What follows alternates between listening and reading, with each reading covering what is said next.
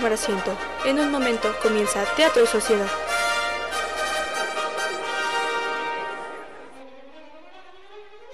Muy buenos días a todos nuestros Radio Escucha. Esto es Teatro y Sociedad. Sean todos bienvenidos a una emisión más de este su programa de todos los martes. En los controles se encuentra Ali. Hola Adri, ¿cómo estás? Y en cabina tenemos a Ali. Hola Ali, ¿cómo estás?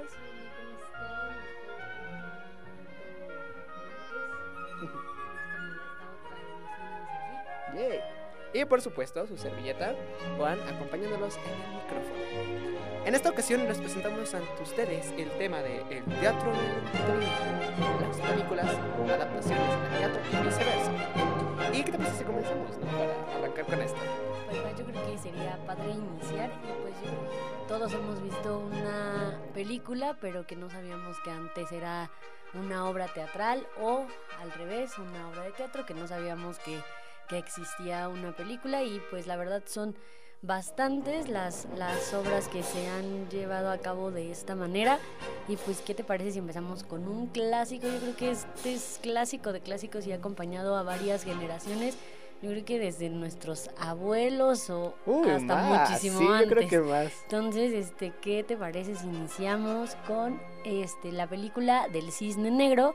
Que este, pues esa es la adaptación fílmica, pero Claro. pues que todos sabemos que es este parte de una de una obra musical y pues del ballet de El lago de El los lago de los Cisnes. cisnes. Y efectivamente, ustedes están escuchando de fondo el lago de los cisnes. Pero eh, en esta ocasión vamos a tomar, como ya lo mencionamos, la parte de la adaptación al cine del lago de los cisnes. Esta película de 2010, llamada The Black Swan o El Cisne Negro en español, es una película eh, que se estrenó en México un año después, casi casi, el 28 de enero del 2011. Y la protagonista de esta historia es Natalie Portman, que la hace como Nina Sawyers, que es la eh, pues el estelar de también la película como Reina Cisne. Y eh, el director, claro, me cabe mencionar, es Darren Aronofsky. Hace muy buenas películas. Y eh, esta película se ganó el, el Oscar por Mejor Actriz a Natalie Portman. Y bueno, es una historia que evoca a cómo una eh, chica sufre este estrés o eh, estos trastornos. Bueno, vamos a explicar un poquito más detalle el tipo de trastornos. Por ser la estelar del lago de los cisnes como reina cisne, ¿no crees? Es que pienso yo que, que toda obra, más que nada, más tratándose del ballet, creo que la exigencia en, en, en este tipo de obras es muy complicada para las actrices y es que no nada más es cuestión de, de la exigencia que te haces a ti mismo, sino todo lo que engloba en torno a...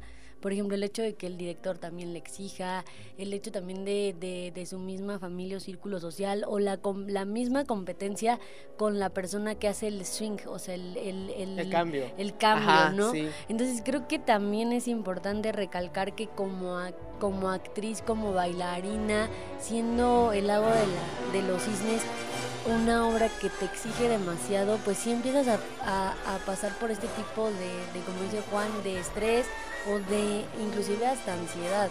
Y pues es lo que le pasa a esta chica, que empieza inclusive a imaginarse que se le empiezan a hacer como los pies de, de- de De cisne. sí, Entonces, claro. me- No, es sí me causa mucho conflicto porque no te das cuenta que es parte de su de, de, de lo que se imagina. Exactamente. Entonces es, es yo creo que lo fuerte de la película. Pues sí, pero eh, cabe aclarar que, bueno, eh, si ustedes no han visto la película, les recomiendo que la vean. Es muy, muy, muy buena película. Tiene un trasfondo muy... que te vuela la cabeza. Pero esta chica, hay que hacerles como un tipo de sinopsis, esta chica eh, vive solamente con su madre, madre que es ex bailarina y que no pudo continuar con su carrera debido a que tuvo a su hija y pues por ende le exige mucho a su hija y quiere que ella viva lo que su mamá no vivió. Y entonces esta chica que está como súper exigida por su mamá y luego más aparte que en la compañía está también muy exigida por sí misma de que quiere dar lo mejor, el director se lo dice, eres muy disciplinada, pero te falta pasión. Y eso es algo que provoca en ella una serie de trastornos como, bueno, yo he estado checando eh, psicólogos que psicólogos que dicen que posiblemente ella tiene, bueno, la, la, la actriz no, sino el papel que interpreta la actriz. Nina tiene ciertos tipos de episodios de psicosis, donde como tú ya lo mencionabas, imagina personas, imagina que ella tiene ciertas cosas dentro de su cuerpo, como transformarse en un cisne o, o este, ¿cómo se llama? Los ojos rojos, las plumas. Y, y todo esto, pues sí tiene esta relación con la realidad porque como ya lo mencionabas, tanto en la película como en la vida real, las personas que se la juegan para ser de Reina Cisne como el Cisne Negro en obras teatrales, de verdad, sí sufren con esta parte de la exigencia tanto personal como colectiva, porque a lo mejor no les exige el director, pero qué tal si sus compañeros de, no, pues es que no está dando lo mejor. Entonces, durante todo el desarrollo de esta película, de eso evoca, de cómo esta Nina va sufriendo estas partes de los episodios de psicosis y va cada vez poniéndose peor hasta el punto de, bueno, es un final abierto. Para mí, el final es muerte, porque digo, hablando científicamente, tenemos una vena importante en la parte del estómago, donde al final ella se entierra el espejo un fragmento de espejo, entonces pues, pues sí muere por desangramiento, ¿no? Sí, a mí me impresiona mucho el, el hecho de que también pues como todas las enfermedades psicológicas tienen una reacción física, ¿no? O sea, cómo empieza este ya lo comentaba antes este cuando se empieza ella a ver que tienen que empieza a tener como pies de cisne cómo se le empiezan a pegar los deditos y se le empiezan a hacer como ampollas eso a mí me impresiona muchísimo y yo creo que también el final como dice Juan pues es un final muy abierto entonces este pues al final cada quien, como que te quedas con la intriga de, de, qué fue lo que pasó.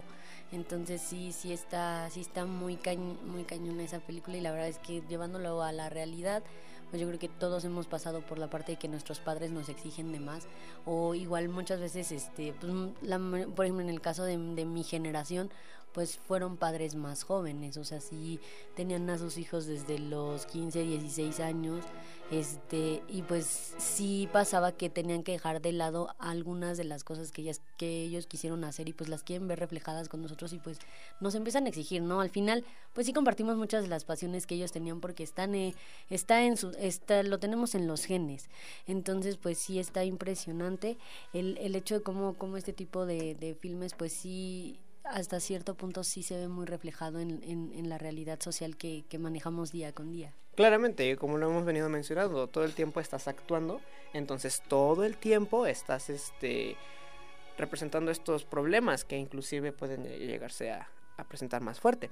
Pero bueno, no todo es, bueno, sí sigue siendo tragedia un poquito, pero vamos a cambiar un poquito el ámbito, ya no va a ser tan psicótico.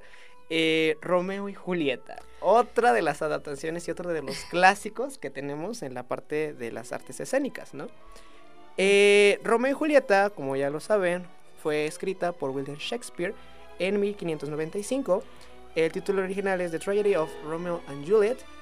Y bueno, ¿quieres entrar con esto?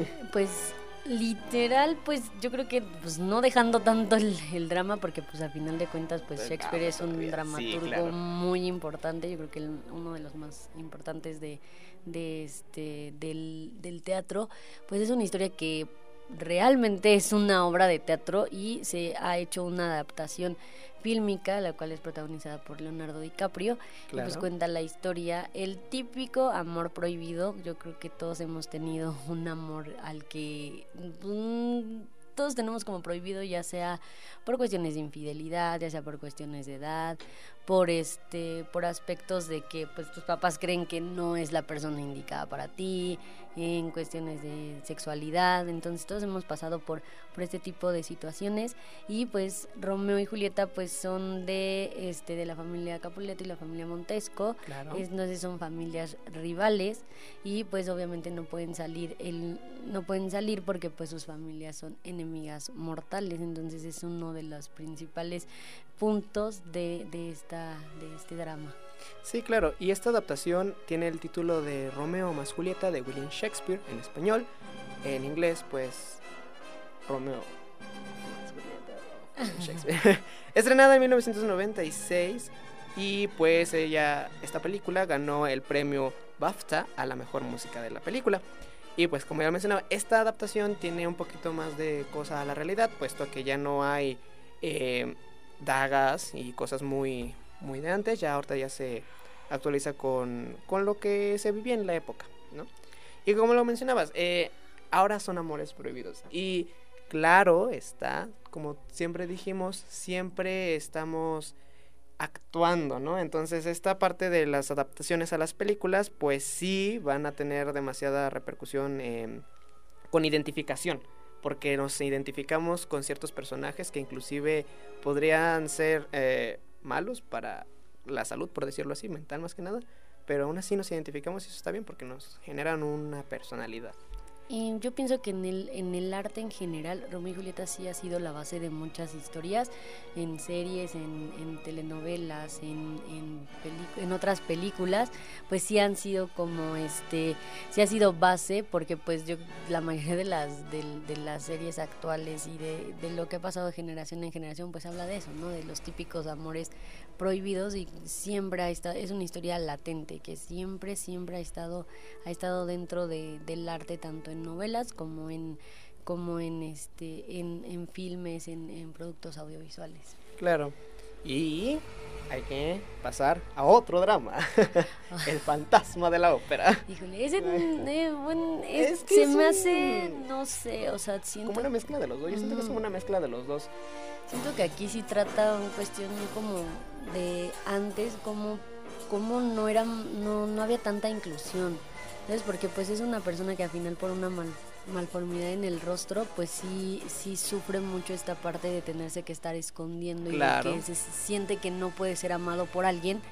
Pero pues al final de cuentas, creo que este podríamos decir que Oye, es, un, es que es un tanto complicada esa historia, porque yo, yo al principio cuando, cuando este, leí, el, leí el libro y también cuando, cuando vi la, la película, pues sí me pasaba mucho, yo, yo sí pensaba que era un fantasma y ya después como que vas viendo que, que en realidad no es un fantasma, sino que es alguien que sí está vivo, pero pues que tiene que luchar con, con esta parte de, de, sentir, de sentirse bien, porque pues aparte la cara, pues obviamente, pues a mí se me ha dicho, pues al final de cuentas hay muchas cosas que puedes ocultar, pero el rostro, la cara, pues es algo que no puedes, no puedes ocultar y tienes que aprender a vivir con, con, con, por llamarlo de alguna manera fuerte, con los defectos que puedas tener en el rostro, con, con algunas situaciones que no te gustan, y pues sí es complicado, sí es complicado.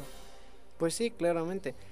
Y bueno, hay que destacar que esta obra fue creada en 1909 por Gaston Leroux y la adaptación que estamos comentando es la que se hizo ya posteriormente en 2004. 2004. Sí, ¿no? Eh, Diana, nos puede, este, ¿tú, tú, qué, ¿tú qué piensas con respecto a el fantasma de la ópera? Claro, pues como este dice esta de bueno, como dice mi compañera, la verdad es que la cara es una parte esencial de tu cuerpo, entonces dijéramos todo es un brazo o algo así, pero yo creo que lo más importante que quiso recalcar esta película es lo difícil y sobre todo como que meterla a un contexto ya como que más humanista. Claro. De, de decir, o sea, hay muchas personas que viven con demasiados defectos y se tienen que poner literal una, una máscara. máscara sí para que pues salgan adelante y muchas personas que pues estamos se podría decir que 100% cuerdos no lo entendemos así decimos o sea siempre a veces tenemos la mala costumbre de sentir lástima por esas personas cuando no debe de ser así debemos de estar como que orgullosos porque ellos pueden hacer las mismas cosas que nosotros y, o sea, tú los ves y dices, wow, o sea, la verdad es que me sorprende, no entiendo por claro, qué muchos sienten lástima. Pues sí, es que todos tenemos las mismas capacidades. Eso está muy dicho en muchos lugares de tonto, tú que vienes de tal lado o tienes tal cosa, puede ser la misma cosa. Ese es, es eso, pero como lo dices, el estar... Yo lo manejaría así, como un tipo de obsesión por la estética, porque es eso. La, la gente que, que tiene como cierta obsesión por la estética es la que empiezan estas eh, como tendencias a discriminar a personas que no son estéticamente bellos. Exacto. y, y, suena hasta un poco redundante, pero es que es algo que hemos vivido por, por bastante tiempo y, y luego a mí me gustaría usar una, y yo soy de la idea de usar una máscara no por esconder algo, sino por expresar algo. Yo, yo quiero hacer esto y, y me gusta el, me pongo tal máscara no porque me quiera esconder a lo mejor de una sátira que llego a hacer a alguien o porque no quiero que nadie me identifique o porque estoy feo, sino porque quiero mostrar algo, ¿no? Eh, bueno, claro, y, más que nada lo, lo, mejor de, se podría decir que de las épocas actuales, es que muchos ya, ya están como que rompiendo con ese estereotipo de la guapa es la de bonito cuerpo, bonito cabello, bonita cara, sino que todos somos hermosos, todos somos bellos interna y externamente a la diferente manera que seamos. Entonces eso es como que la verdad es que es algo que sí aplaudo mucho de, de, este, de esta generación porque sí es algo como que que te hace que te hace incluso hasta sentirte más seguro de salir a la calle tal y cual eres, o sea, si te gusta andar en pijama todo el día, pues sales en pijama y dices, así soy y así me siento bien. Pues sí, está bien. Me, y hablando de pijama, yo vi una, una chica en mi escuela hace dos días en pijama. Eh, Adri, ¿te parece si, si ponemos algo un poquito referente a lo que estamos hablando de, del fantasma de, de la ópera? estaría como súper cool que escucharan un poquito de, de lo que es la obra del, del fantasma de la ópera. Disfrútenla.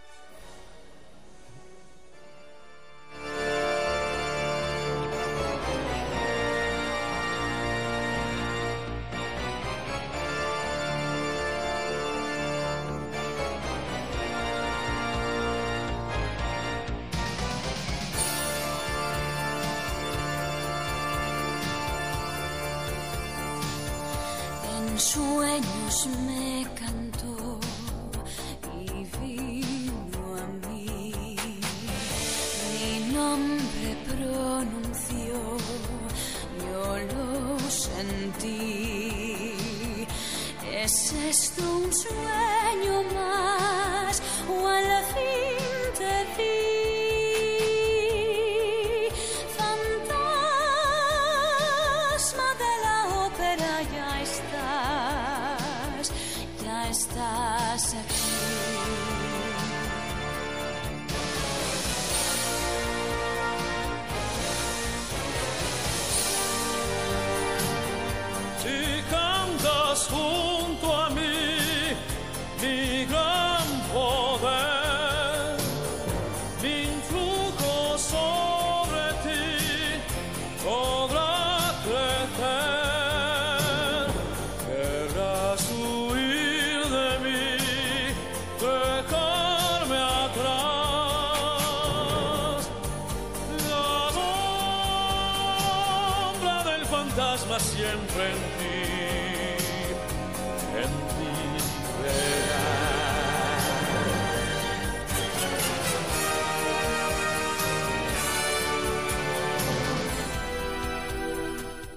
Estás escuchando Bulbo Radio Experimental, el mundo sonoro de las ideas.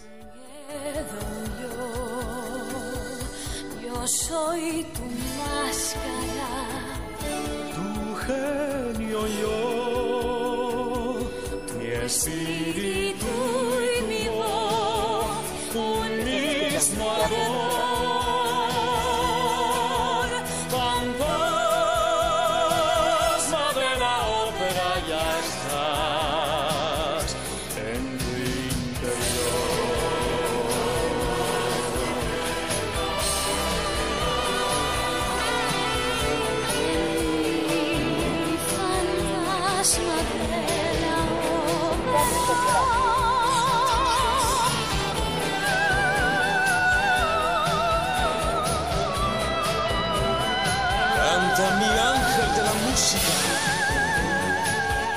Estás escuchando Bulbo Radio Experimental, el mundo sonoro de las ideas.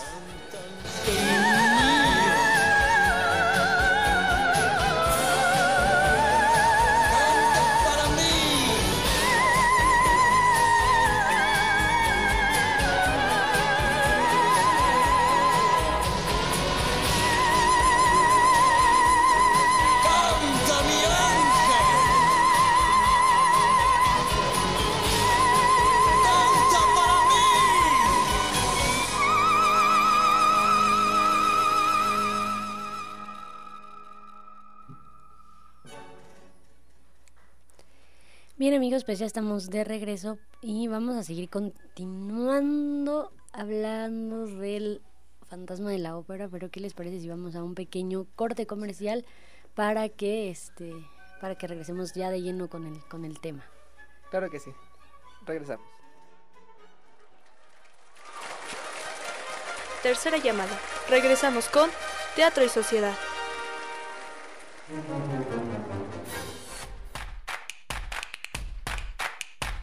Nos interesa conocer tu opinión.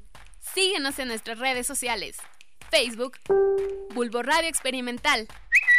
Twitter e Instagram, arroba Bulbo Radio UAEH.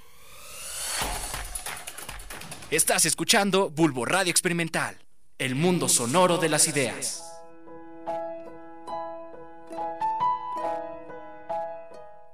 Hablemos de ti, de lo agradecida o agradecido que estás por ser tú. Hablemos de tus virtudes y tus fortalezas. Hablemos de esos retos que has superado y de la gran capacidad que tienes para afrontar todo lo que se te pone enfrente. Hablemos de ese amor propio. Bulbo Radio Experimental. Hablemos de amor. Hablemos de amor. Hablemos de amor.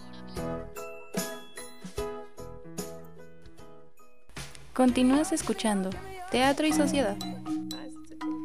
Y bueno, esta es la segunda parte del programa y como ya lo había mencionado Ali, hay que entrar más de lleno a la parte de la película, la adaptación que se ha hecho del Fantasma de la Ópera. Cabe mencionar que esta película es la más reciente que se ha tenido de El Fantasma de la Ópera, pero no significa que sea la única. Hay varias películas adaptando esta obra de, Gastón al, al, cine. La que estamos mencionando fue la que ya hemos mencionado de, de 2004, que el director fue Joe Skishmaker y fue protagonizada por Gerard Boulder y Emily Rossum.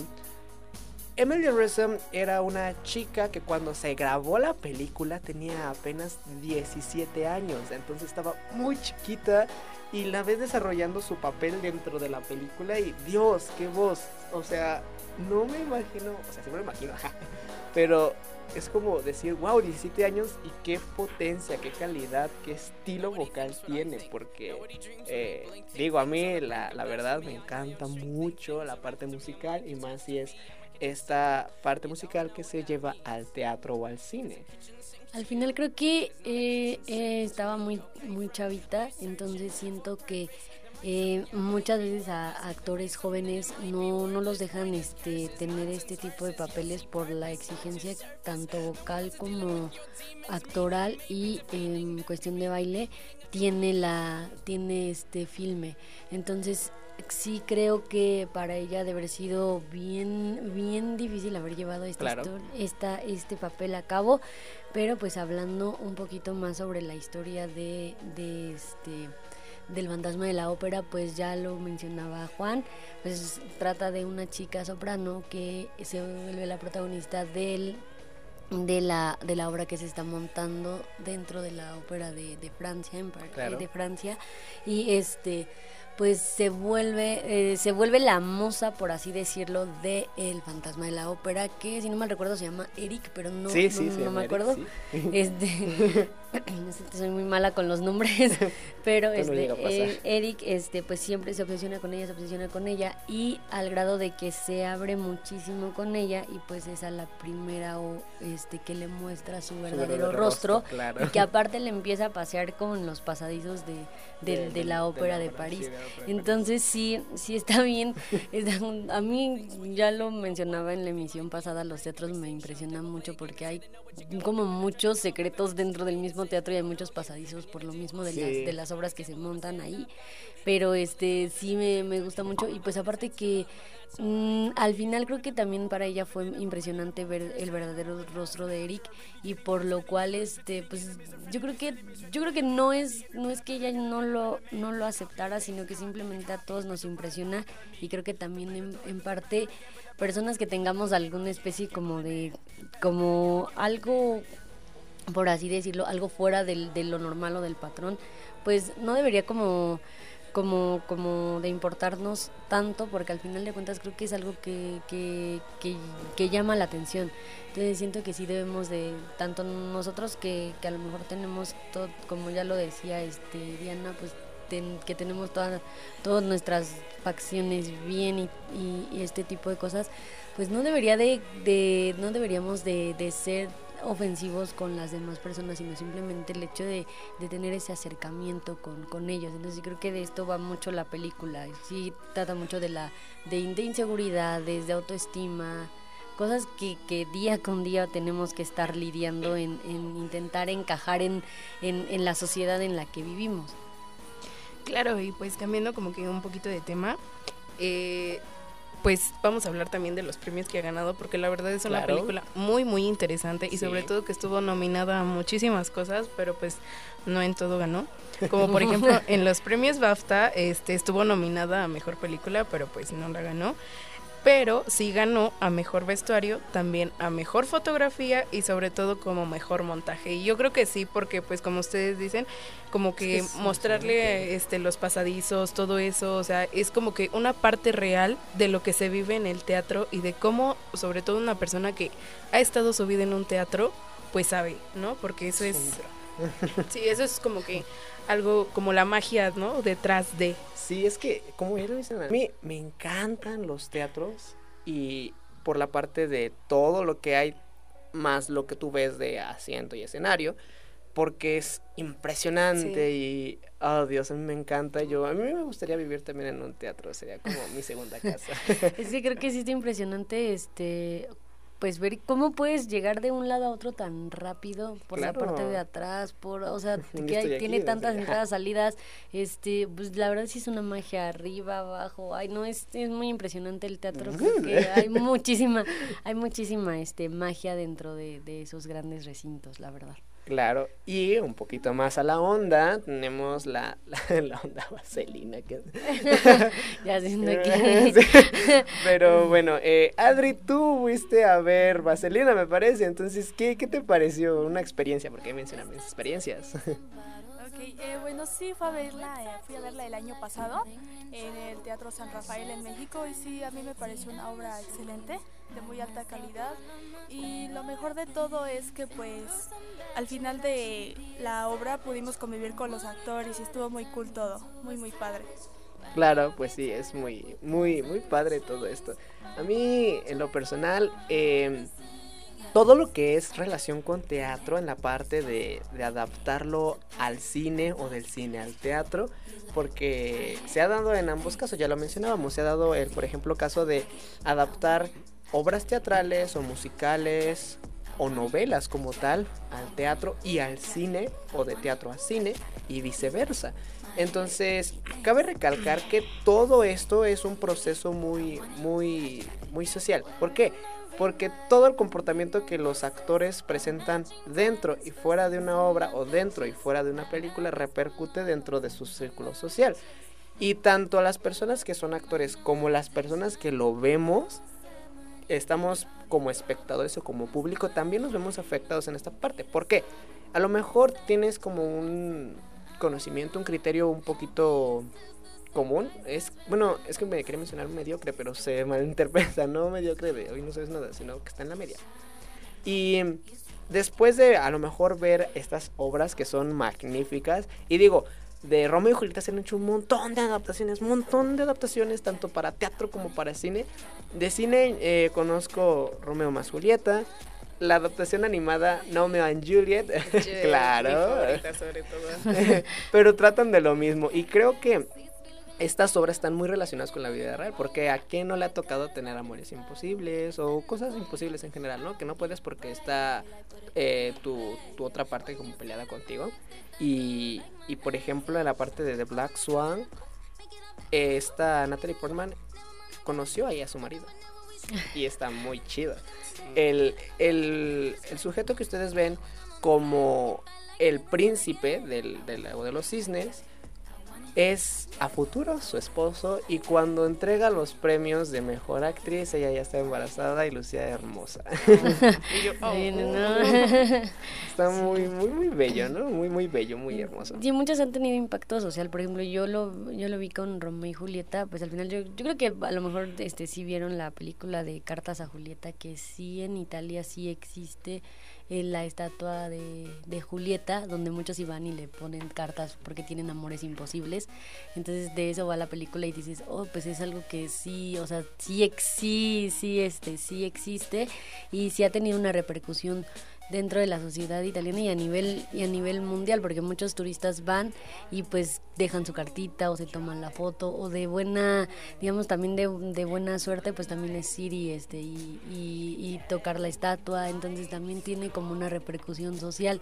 Y pues también lo que me gusta también por ejemplo de este tipo de, de de filmes como es el caso del, del, del, cisne negro que te muestran como la realidad de la exigencia que es el teatro musical y de las obras de ballet y todo lo que te puede todo lo que te puede desarrollar y que sí tienes que trabajar en tu salud mental porque si no te destruye al final algo que te apasionaba te puede destruir. Entonces también es importante recalcar eso a nivel social Claro, y sobre todo también como que en los actores repercute eso, como por ejemplo tú dices, este la protagonista del Cisne Negro terminó casándose. Como sabemos, este Leonardo DiCaprio interpretó a Romeo y pues al final como que fue de sus primeros papeles y eso fue como que también la catapulta a papeles más principales como por ejemplo también después de ahí creo que llegó Titanic. Claro, sí, Titanic. Exacto, entonces como que se hizo muy famoso por esa película también. Sí, pues sí. Y bueno, eh, ¿les parece si vamos a, una, un, un, poco más loco? Una onda un poco más loca. eh, esta canción se llama Mad World de Gary Jules, eh, Un Mundo Loco. Y bueno, disfrútenla.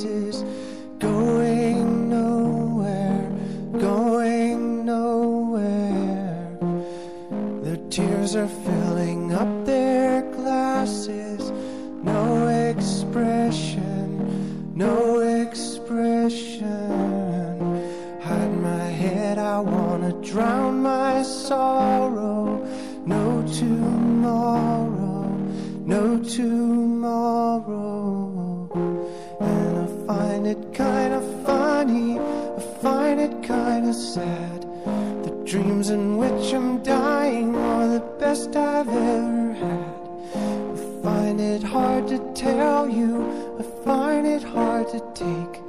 When people run in circles, it's a very, very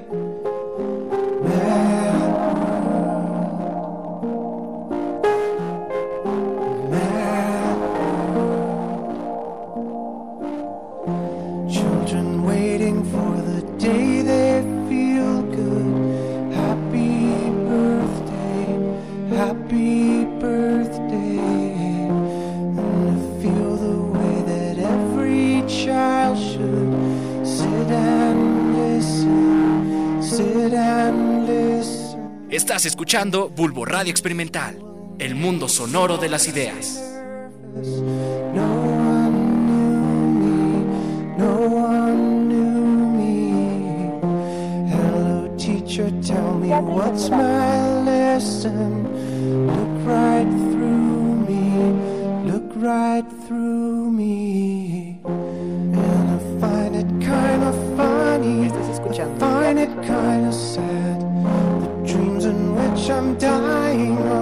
Best I've ever had.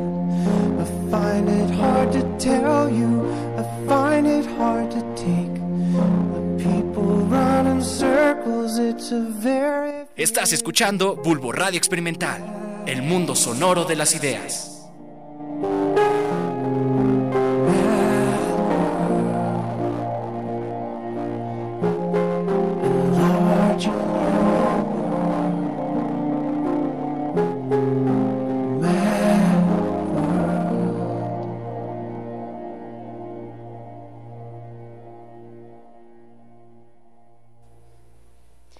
Que sí, y espero y les haya encantado muchísimo esta canción. La verdad es que no la había escuchado, no había tenido oportunidad de escucharla y me encantó. O sea, realmente me encantó. Entonces, sí, es una muy buena canción y sobre todo la letra, así que invito que si les agradó, pues ya saben cómo se llama. Y bueno, hay que cerrar este bloque, claro, porque todo lo que es bueno tiene que llegar a su fin. Y qué lástima, pero bueno, esperemos que les haya gustado, claramente, ¿no? Eh, Sí. que hay que retomar de todo esto que vimos. Yo, yo pienso que todo, todo lo que se hace tiene una repercusión mental. Porque lo mencionábamos al principio de Black Swan, tanto el personaje de Nina Sawyers como Natalie Portman tienen demasiada exigencia tanto para el personaje como el personaje dentro del otro personaje. en Romeo y Julieta, esta parte de no te puedo tener y por eso eso de no tener algo llega a generar angustia, ansiedad, Obsesión, ¿no? Obsesión en cierto punto, obsesivo. ¿no? ¿Y por qué lo menciona la obsesión? El fantasma de la ópera. Eh, me- menciona obsesión, el esconderse tras una máscara y vivir oculto del público. Adri, tú, en tu opinión, ¿qué nos puedes resumir de todo lo que hemos estado hablando? Pues ha sido un tema muy interesante. Eh, hemos hablado de muchas obras, muchos temas. Y pues, o sea, el teatro es hermoso. O sea, a mí me encanta el teatro en lo personal. Claro, pues es que el teatro es impresionante. y bueno, Y bueno, también, o sea, como que si vas analizando, todas las películas tienen relación a.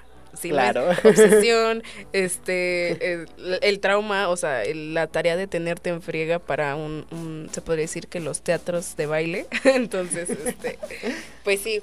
Y sobre todo porque son películas como que de verdad te atrapan y no son películas que son adaptadas a la y se va, porque hay muchísimas películas que son adaptadas y que ni siquiera tienen como que la misma euforia que te están transmitiendo en un libro o en una obra. pues sí, claramente.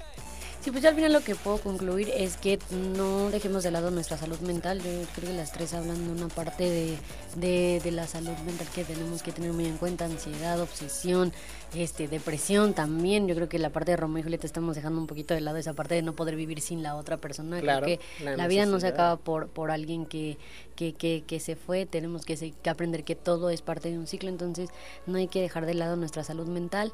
Pero pues ya Estamos llegando al final de esta emisión y pues les quiero recordar que pueden seguirnos en nuestras redes sociales. En Facebook estamos como Teatro y Sociedad, en Instagram también estamos como en Teatro y Sociedad.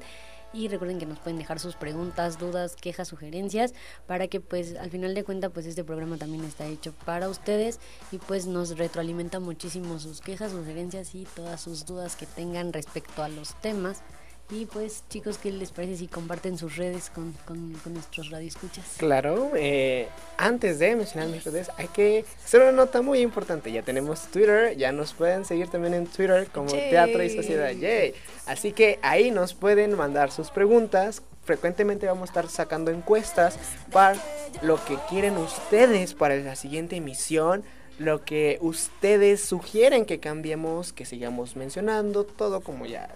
Y a mí en Facebook me pueden encontrar en mi página de Facebook como Geo Arrieta y en mi cuenta de Instagram como GeoArriet13. A ti, Dianita, ¿cómo te pueden encontrar? Claro, pues a mí me pueden encontrar en Facebook como Diana González, eh, doble Z, por favor. Y eh, sí, porque me ha pasado que Sí. escriben González con ese Z y Dios, mi trauma de todos los trauma. días, de toda Es que ese es el problema con muchos apellidos, ¿no? Que no sabemos cómo se escribe, igual lo mismo Pero es con los nombres. Ajá, Es- exacto, es, es, como, como sabes muy, que ajá. Hernández, González, Gómez, Sí, pero uy, no, si yo te dijera todos los, todos los errores que puede haber en apellidos, en nombres, Exacto. en lo que sea, Bueno, sí. pues sí, es, es bien, es, es bien complicado, pero continúa con tus redes. Bueno, pero, pero continuando con mis redes, ya, perdón, de este breve, de breve corte, corte ortográfico. mi- como de- continuando con mis redes, les dije cómo me pueden encontrar en Facebook como Diana González, en Instagram como Diana González 071100. A ti, Adri, ¿cómo te pueden encontrar en, tus en nuestras redes sociales? Siempre nos cambias el nombre. Perdónenme. este, bueno, a mí me pueden encontrar, bueno, en, en Instagram, en, en Twitter y en TikTok estoy como Adaliz, solo que está un poco rara, entonces, este, pues sí es un poco complicada, pero estoy en las tres como, como Adaliz. Facebook, pues no tengo página, así es que, pues no, no, no me busquen por ahí. A ti, Adri. Eh, bueno, a mí me pueden encontrar como Adriana Villort en Instagram. Y, ya. y bueno, esto ha sido todo por esta ocasión. Espero les haya gustado. Nos escuchamos hasta la próxima semana. Adiós. Adiós. Gracias por su atención. Nos escuchamos la próxima semana en una nueva emisión de Teatro y Sociedad.